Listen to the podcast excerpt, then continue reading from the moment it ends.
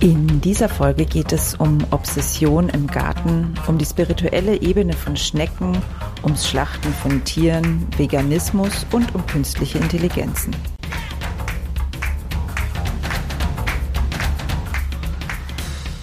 Grüner geht immer. Finde Lösungen für einen nachhaltigen Alltag, die Spaß machen und Wirkung zeigen. Herzlich willkommen hier bei Grüner geht immer. Ich bin Silvia und mit diesem Podcast will ich dich aufmerksam machen auf die ja, auf die kleinen Wunder unseres Alltags und darauf, wie wir unseren Alltag im Einklang mit der Natur leben können. Die heutige Folge, die ist eigentlich eher so ein bisschen zufällig entstanden. Und zwar, weil ich mich mit einem meiner Gäste also einem meiner ehemaligen Gäste nochmal getroffen habe, nämlich mit dem Kinderbuchautor Kai Lüftner, der mich einfach so sehr begeistert hat im Interview, dass ich ähm, sofort das Gefühl hatte, ich will ihn öfter hier im Podcast haben. Das wäre einfach eine riesengroße Bereicherung. Und wir haben dann einfach mal so unser Gespräch schon mal aufgezeichnet, wo wir uns drüber unterhalten haben, wie wir das realisieren könnten. Es ist, so viel verrate ich schon mal, auch was dabei rausgekommen. Also du wirst Kai hier jetzt öfter erleben. Und ja, da wir über so viele Dinge schon gesprochen haben, von denen wir dann beide gedacht haben, die könnten für ja, Garten und Natur begeisterte Menschen einfach wertvoll sein, haben wir entschieden, wir machen einfach so einen kleinen Zusammenschnitt daraus und stellen den schon mal zur Verfügung. Und das kannst du jetzt hören. Ich wünsche dir ganz viel Spaß beim Lauschen. Ich fand uns beide so dermaßen gut zusammen. Also ich habe mir da sogar selber total gerne zugehört, weil ich das Gefühl hatte, es hat sich einfach so schön ähm, gegenseitig befruchtet und hat uns in, in Bereiche gebracht, die man niemals hätte planen können. Und ähm, dann reizt mich da einfach so diese Kombination aus dem so ein bisschen diesem philosophischen Hintergrund teilweise und eben dem ganz praktischen Gärtnerischen, wo du dann das mit dem Hafer zum Beispiel erzählt hast und also mit diesem Flughafer. Also diese Kombination, die fand ich einfach total mega und macht mit Sicherheit auch noch ein paar anderen Spaß, außer mir das anzuhören. Und so ist dann der Gedanke entstanden. Das freut mich ehrlich gesagt total, weil ich äh, würde nämlich ganz ehrlich sagen, dass ich mich überhaupt nicht als Pro äh, irgendwie in dem Bereich eigentlich bezeichne, sondern eher als total wissbegierig. Aber wo ich gern, würde ich zumindest sagen, professionell geworden bin in den letzten Jahren, ist halt Kommunikation.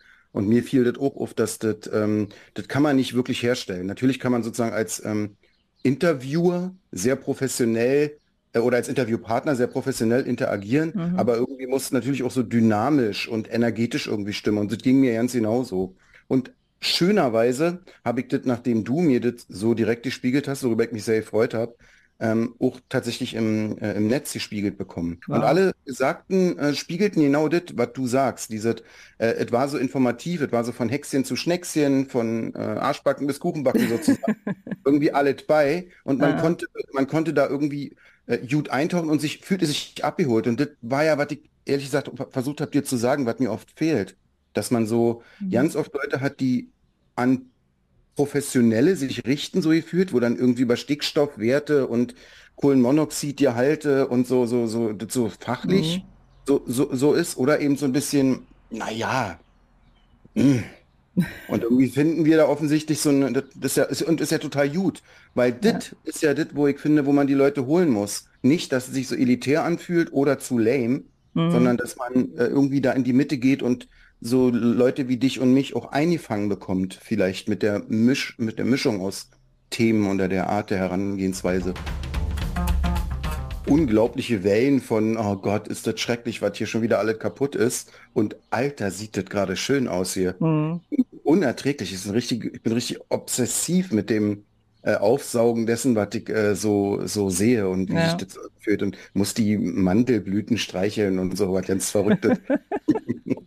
ja, und das finde ich eben schön, dass diese Komponente auch noch mit reinkommt, auch zu gucken, wie, wie, was macht es mit uns als Mensch, ähm, die Natur so nah zu beobachten und sie auch ein Stück weit zu formen. Also ich habe mir gestern erst, äh, bin ich mit einer Freundin durch den Wald gelaufen und habe immer wieder gesagt, oh, das sieht so schön aus, das möchte ich gerne auch so im Garten so ein bisschen nachbilden. Und dann habe ich mir gedacht, eigentlich ist es doch total verrückt, ähm, warum wir überhaupt dieses Bedürfnis haben, Natur im Garten nachzubilden, weil es ja auch total viel Arbeit macht. Und in der Zeit könnte ich ja zehnmal in den Wald fahren und mir es in viel perfekter anschauen. Und trotzdem ist da diese, ja, diese tiefe Obsession irgendwie, es im Garten zu erschaffen und das aber trotzdem so zu machen, dass es aussieht wie Natur.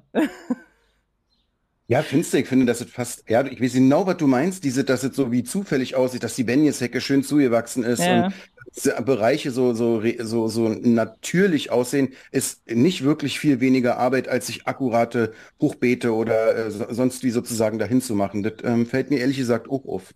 Aber was mir sich total erschließt, ist das um mich herum so zu haben. Also sehe ich hier an den Flächen, die uns umgeben, das sind landwirtschaftliche nutzte Areale, und aber sozusagen, ich will hier einfach zumindest in zehn Jahren geführt die Obstbaumwiese haben wieder und so diese unterschiedlichen Habitate. Ich will das vor der Tür direkt haben. Ich will mhm. nicht, bei mir sind es wirklich nur 150 Meter, dann bin ich im Wald und zwar in einem traumhaften Wald. Mhm. Aber ich will das trotzdem links und rechts vom Haus haben und in Zone Null, um es in Permakultursprech äh, zu sagen, das Haus einfach eingebettet haben. Ey, macht mich so glücklich. Mhm. Das ist so irre. Ja, stimmt.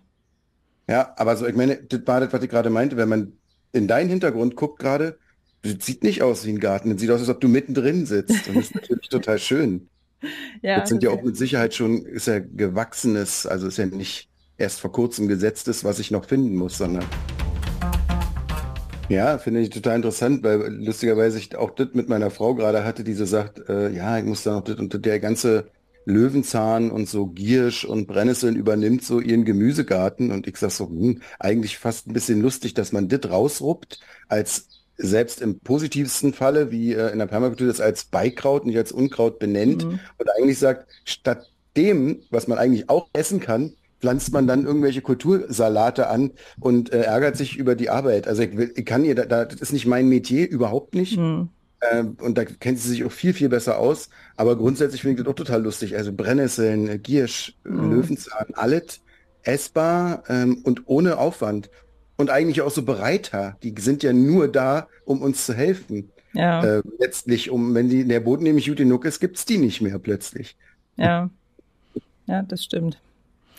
Ja, das ist immer so eine Sache, da so einen Mittelweg zu finden, weil im ersten Moment ist es natürlich so, dass der dann alles überrennt. Also ich meine, Löwenzahn kann man ja noch relativ gut ausstechen, aber gegen Girsch hat man natürlich wirklich relativ wenig Chance, wenn er da mal anfängt. Ja, und weißt du, was wir letztlich ist genau das, wo, und ein, eins der, ein, eins der Themen, wo ich mich gefühlt gerade befinde, so in diesen, ähm, weißt du, wenn man so theoretisch sich über Garten oder über Permakultur unterhält und so in, im, im besten aller Fälle, so man hat zum Beispiel unbegrenzt Zeit, unbegrenzt Geld, optimalen Platz, also dann beschäftigt, dann ist das ganz oft total mh, mm, unkompliziert. Mhm. In der Praxis ist dann aber genau so was Simples wie, oh, wie kriegt, wird man dem denn Herr? Oder wie, wie schön mein Permakulturkonzept äh, eigentlich in der Grundidee ist, aber hier führt müsste ich einen Zaun rumziehen, weil die blöden Rehe alle wegfressen.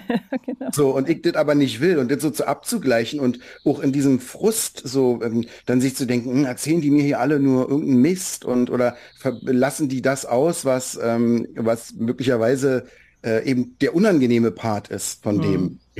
Wird mir da alles erzählt oder muss ich der Wahrheit hier selbst auf die Schliche kommen? So ja, vor allen Dingen, dann, dann kommen wir ja auch wieder an den Punkt, was ist die Wahrheit? Weil ähm, jeder erlebt ja was komplett anderes im Garten. Also was weiß ich, die einen alle sagen, Tomaten wachsen nur bei Wärme und in der Sonne oder sowas.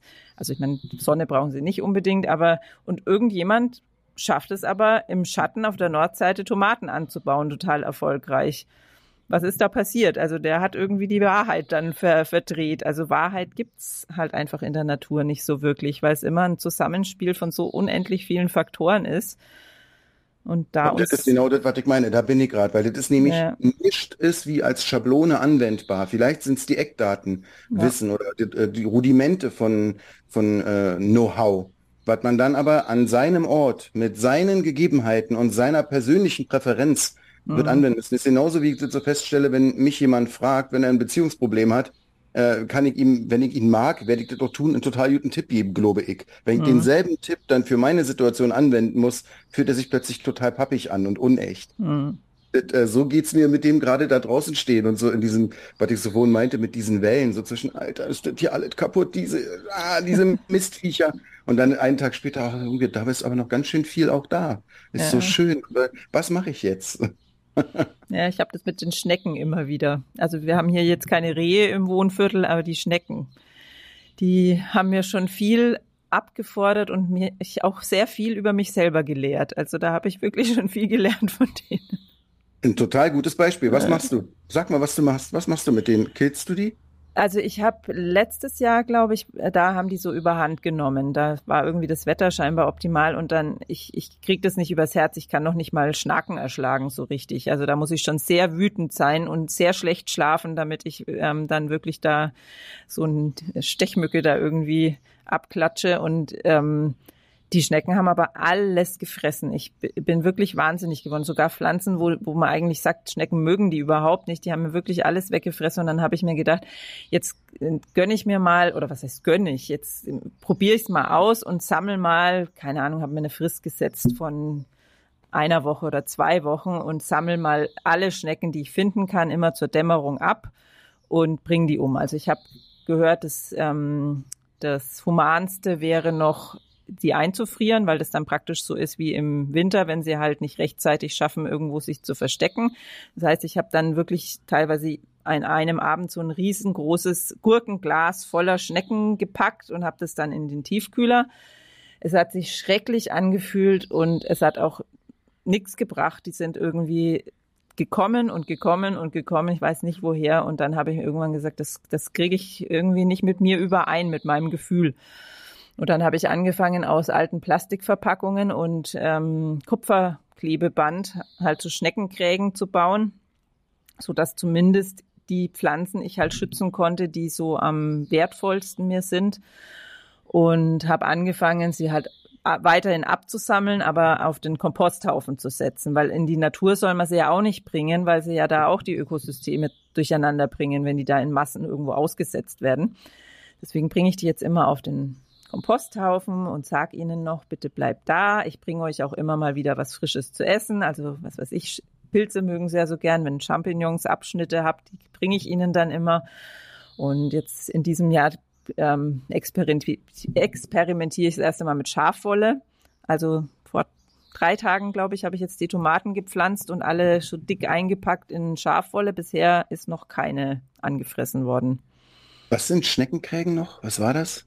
Naja, halt einfach, eine, also ich zum Beispiel eine Plastikflasche zerschneide ich in Ringe und mache dann so ein Kupferklebeband Ah, rum okay, ja. und tue das dann einfach um die Pflanze rum, damit sie erstmal ein bisschen größer wachsen kann, bevor sie dann den Schnecken ähm, zum Fraß vorgesetzt wird. Ich habe äh, mein, mein Bild davon hat sich total verändert, ähm, weil ich musste, die haben die auch, ich habe die zwei Jahre lang abends bin ich raus und habe die mit einem Spaten. Ich schäme mich Hm. in Grund und Boden und ich konnte die wirklich, ich bin nun, ich kann auch schlachten, ich mache das auch, wenn das sein Mhm. muss. Wir haben halt hier Tiere, aber trotzdem hat sich das mit meinem, mit meinem, mit allem, was ich fühle, überhaupt nicht connected. Hm. Äh, und weil vor allem auch der Effekt davon nicht wirklich spürbar war. Ja. Aber dann hat sich mein Bild nochmal total geändert, weil ich, ich weiß ehrlich gesagt nicht mehr wo, ich glaube in irgendeinem YouTube-Video ähm, gehört habe, dass im Prinzip Schnecken wie oberirdische Würmer fungieren. Die sind auch nur da, um dem Boden zu helfen, gut zu werden, weil sobald der Boden gut ist, ähm, das klingt so absurd, weil sie natürlich das am liebsten fressen, was wir auch haben wollen. Weil das da die haben- schwächsten ähm, Weil- Pflanzen ja, in genau, der Kette die sind. schwächsten Ja. Kulturpflanzen. Und aber sie im Prinzip machen die Erde. Ja. Die produzieren Erde dadurch ununterbrochen, Hm. um diesen Boden zu verbessern. Und wir komischen Homo sapiens äh, in unserem Kulturwahn und äh, diesem, wie das ist aber hier unsers und nicht euers und da noch ein Graben und da noch eine, eine, eine, ein Zaun. Ich fühle total, weil es war, ist unfassbar frustrierend, aber äh, ich, ich, jetzt habe ich mir Laufenten geholt. Also ich habe Mhm. gerade zwei kleine Laufenten sind ausgebrütet Ich hoffe, sie kommen und ich hoffe, sie machen ihren Job und dass die Hühner, äh, die vielleicht das Gelege finden und fressen, dass die Tigerschnägel supported werden und ja, vielleicht äh, die, das mit den Champignons wusste ich auch noch nicht. Mhm. dass man ihnen irgendwie so Areale bietet quasi. Genau. Ja, und also was ich auch mache, ist, dass ich, wenn ich irgendwie spazieren bin, dann klaue ich manchmal aus der Natur eine Weinbergschnecke oder sowas und setze dann noch mit hierher. Ich meine, die fressen zwar natürlich auch Salat gerne, aber sie schaffen es wahrscheinlich zumindest, das irgendwie ein bisschen mitzuregulieren. Genauso wie die Tigerschnägel. Ich bin jedes Mal sowas von glücklich, wenn ich wieder so einen Tigerschnägel sehe. Und letztes Jahr konnte ich sogar welche bei der Paarung beobachten. Da habe ich mir gedacht, ja, wieder Übelst. neue. Übelstes Schauspiel. Wow, sieht das aus? Ja. Ich habe das mal am Hochbeet gesehen. Ich habe erst überhaupt nicht, das war wie so ein Alien-Moment, wie das aussah. Ja, stimmt. Und trotzdem habe ich mich total gefreut. Also mir geht es auch wirklich darum, nicht nur zu schauen, was für Tipps können wir gegen Schnecken irgendwie teilen, sondern auch mal zu schauen, dass jeder sich auch seine eigene wie soll ich sagen, seine eigene Haltung bilden kann, weil ich finde es auch für jemanden, also für jemanden, für den es in Ordnung ist, finde ich das auch in Ordnung, wenn der da mit dem Spaten rumgeht. Also ich, also was heißt in Ordnung? Ich würde es natürlich nicht machen und ich ähm, finde es auch moralisch, ethisch und auch vom, vom ökologischen nicht besonders sinnvoll. Nur wenn jemand einfach sich damit gut fühlt und da das Gefühl hat, er schützt damit seine Pflanzen, dann finde ich das in dem Fall auch in Ordnung. Und mir geht es nur darum, dass ich wünsche mir, dass die Menschen einfach mal drüber nachdenken und nicht einfach, weil man es halt so macht, dann mit Blaukorn um sich schmeißen oder sowas.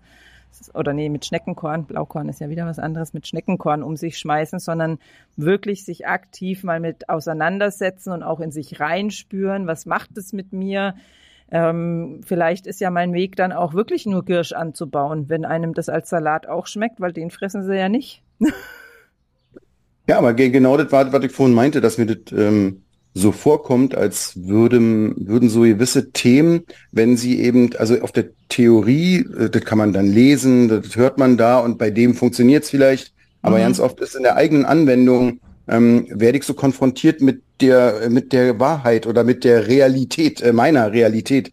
Äh, und ganz oft werden solche etwas pikanteren Themen umschifft. Also mich würde interessieren, auch wie Leute die Setzlinge machen, also unabhängig von Salat und von Gemüse und von Einjährigem und von Beeren, die dann so angeknabbert werden. Mich würde interessieren, wie man mir jemand, der sagt, er hat zum Beispiel in einem Aufforstungsprogramm äh, und das in einem natürlichen Habitat, ohne es irgendwie zu separieren mit Wildzaun und Überwachung oder weiß ich nicht was, wie das funktionieren soll, weil für mich funktioniert das hier null.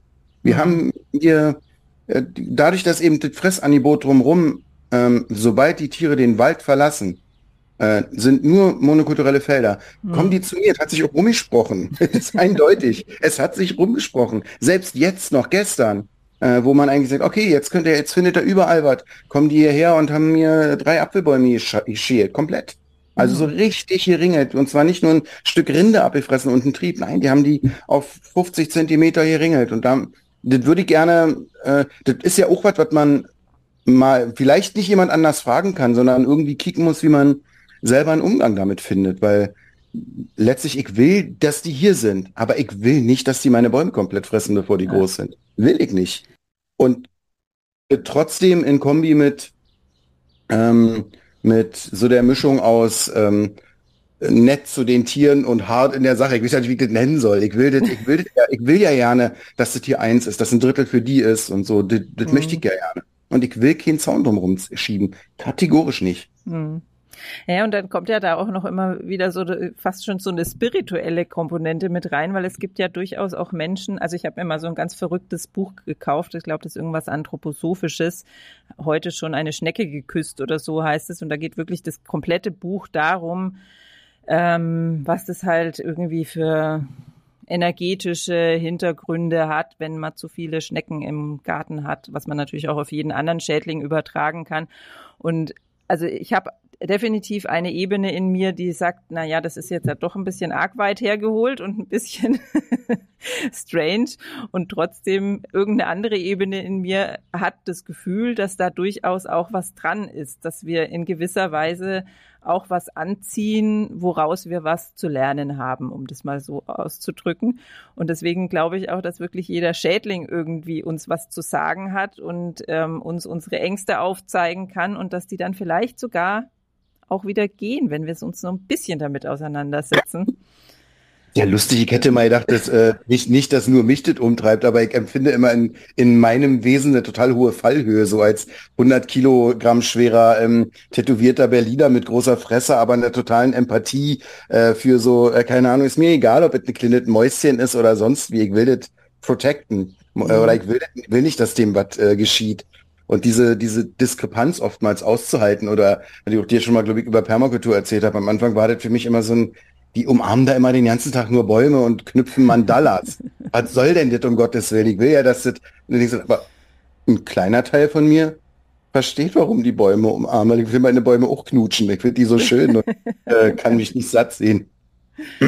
Ja, genau so geht's mir eben auch. Also ich bin ja von meiner ersten Ausbildung Mathematikerin. Ich habe tatsächlich ein Mathematikdiplom und dieser Teil von mir, der will natürlich das immer auch irgendwo logisch verstehen. Und ab einer gewissen Ebene geht's einfach nicht mehr. Und das, was ich oft erlebe und, und spüre, das lässt sich halt einfach oft nicht mit den, mit, mit der Analyse irgendwie begreifen und sowas. Und ja, sowas einfach auch mal auszusprechen, um Menschen dann die Möglichkeit zu geben, für sich selber da mal reinzuspüren und zu schauen, wie ist es denn für mich und dann eine Entscheidung zu treffen. Und wenn jemand dann die Entscheidung für sich trifft, er ähm, nimmt Schneckenkorn und riskiert damit Igel zu töten und das ganze Ökosystem gänzlich außer Kraft zu setzen sozusagen, dann ja, akzeptiere ich das ein Stück weit auch, aber ich finde es so wichtig, dass einfach jeder erstmal drüber nachdenkt. Genauso wie das, was du gerade auch angesprochen hast mit dem, mit dem Schlachten. Also ich, also ich persönlich ist kein Fleisch, ich bringe das überhaupt nicht übers Herz. Wenn jemand allerdings diese Entscheidung für sich bewusst trifft und auch weiß, was er da tut, dann kann ich damit leben. Nur was ich immer so traurig finde, ist, wenn da einfach jemand überhaupt nicht drüber nachdenkt und sich das halt einfach kauft und alles andere ist egal. Ja, ich finde, dass die, dass diese Konfrontation mit äh, dem, dass eben jedes Schnitzel mal ein Tier war, dass ähm, jedes Gulasch ein Tier war, das, äh, Entscheidende ist. Ich habe einen total guten Freund, der ist eigentlich so wie mein Bruder, der hier mein Dach letztes Jahr gemacht hat. Das ist mein Alter, ein, ein richtig guter Handwerker, ein richtig ein total toller Typ, wirklich. Und äh, meinte irgendwie so, ja, ich kann, kann ich mal Milch für meinen Kaffee haben? Und ich sag so, ja, bei uns gibt's keine Milch. Du kannst hier so No-Milk haben oder Mandelmilch oder sonst wie. Und ähm, ja, wieso? Und dann fing mir so eine, so redet mir so darüber, so ist aber sehr vertraut und brüderlich halt. Mhm. Und er meinte, hey, was ist denn los? Ich meine, die, die geben doch sowieso Milch. Ich gesagt, ey, Atze, die geben Milch, weil man ihnen die Kinder wegnimmt, mhm. nachdem man sie vorher künstlich geschwängert hat. Der ist aus allen Wolken gefallen. Der ist mhm. fast 50 Jahre alt. Der wusste das wirklich nicht. Der mhm. wusste das schlicht und ergreifend nicht. Und ich glaub das. Nicht, weil der, weil ich sage, ja klar, der ist ein bisschen doof. Überhaupt nicht. Sondern mhm. weil das nicht in einer weil, weil das nicht im, äh, in der, das ist nicht präsent, wenn du dich nicht damit beschäftigst. Ja. Und das ist auch ein bisschen das, was wir auch gerade hatten, das war halt schon immer so. Mhm.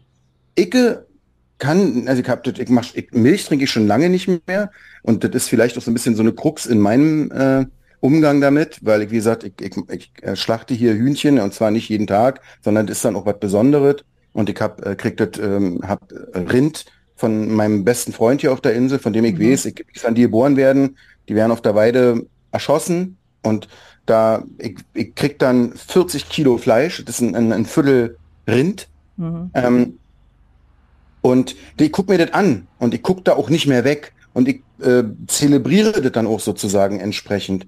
Mhm. Aber ich habe das Gefühl, dass selbst in Berlin früher, wo ich schon anfing, schon vor Jahren mich damit zu beschäftigen, ähm, so diese gute Gewissen in einer Biokompanie dann sowas zu kaufen und äh, so, dass das hier nochmal komplett äh, über auf also komplett nochmal neu äh, über, überdacht werden musste. Weil hier ist es so, du siehst die, die da auf der Weide stehen. Das ist nicht irgendein Anonyme mit einem mhm. schönen Siegel drauf. Du siehst die, ich sehe die, dass die jetzt da drüben auf der Weide stehen und plötzlich kommt ein großer Traktor mit einem Anhänger und dann ist die Weide leer. Ich habe die beiden kleinen Entchen da da unten. Mein Herz ist, also die sind auch, also Hühnerküken sind auch süß, aber ja. so Entenküken, mhm. ey Silvia, das ist ja, das ist ja, das toucht mich ja so übelst. Das hält ja ja hinaus, diese Pfoten, diese kleinen Patsche-Dinger und diese Art, diese ganze Unbeholfene. Meine Güte, ich will tausend Bücher darüber schreiben. Jetzt sind wir schon wieder voll ins Quatschen gekommen. Also ich glaube, ich fände das gut, Silber. Ich meine, wenn du sagst, du, du, du ist, ist dein, ich würde mich gerne als dein Gast wahrnehmen, wenn das für dich okay ist. So, ja. so nehme ich es mal, das ist dein Podcast, das ist auch, das heißt, wenn du einen anderen Rahmen brauchst, weil ich fühle mich auch jetzt nicht die ganze Zeit so interviewt, sondern ich fühle mich eigentlich irgendwie, als wenn wir uns unterhalten und das äh, macht, macht mir auch total Spaß und macht für mich auch am meisten Sinn. Ähm, ja, man, genau, so, ja, so finde ich es auch gut. Ja, genau. Also, aber wenn du sagst, du brauchst eine andere Struktur und einen anderen Rahmen, dann können wir uns den noch überlegen. Aber ansonsten wäre mir das äh, das liebste Modell. Ja. Weil ja, ich mir glaube, auch, absolut. In, in ja, cool, ich freue mich voll. Schön. Total gut. Das einzige Problem, das ich tatsächlich habe, ich versuche mich gerade ein bisschen so von KI entlasten zu haben, äh, entlasten zu lassen und habe mir jetzt ähm, da eine App gekauft, wo ich die Podcast-Folge hochladen kann und das transkribiert und äh, macht dann gleich so ein paar Sachen draus, also tut ein paar Zitate rausziehen und lauter solche Sachen. Und dich versteht's aber einfach nicht. Also Wegen meinen Berlinern? Wirklich? Scheiße. Also da ist so ein Mist rausgekommen. Das ist total krass. Mein, mein großer Sohn hatte doch, der hatte sich eine iWatch, ein iWatch, wie heißt das Ding? So ein Dings, hier hatte mittlerweile auf seiner Uhr. Hm. Hat er gerade erst zum Geburtstag gekriegt. So ein unfassbar teures Ding, aber du, wie der damit arbeitet. Er ist ja wirklich dann so, ähm, hier da, bei meinem Papa, mein, bei meinem Vater leuchtet äh, irgendwie eine Lampe im Auto irgendwie da mit dem, was, was ist denn das? Und wenn wir dann, und dann gibt das ist so organisch, der ist 14 geworden gerade. Mhm. Aber der arbeitet damit, wie diese Virtual Natives eben damit arbeiten. Ja. Das ist total unklar. Also ich stehe daneben wie ein, wie ein Idiot. Ich habe überhaupt keine, gar, gar keinen Plan davon. Ja. Aber ich finde es äh, ultra. Und der ist wirklich, der, der ist so organisch schon, obwohl er sich noch voll der schöne, der süße Vogel, glaube ich, Namen, hm, wie der Umgang damit ist, also sozusagen, wie das genutzt wird. Ähm, das ist ja jetzt schon eine sehr spezielle Nutzung, wie du machst, aber mhm. er hat es in sein Leben integriert, ganz eindeutig. Ja.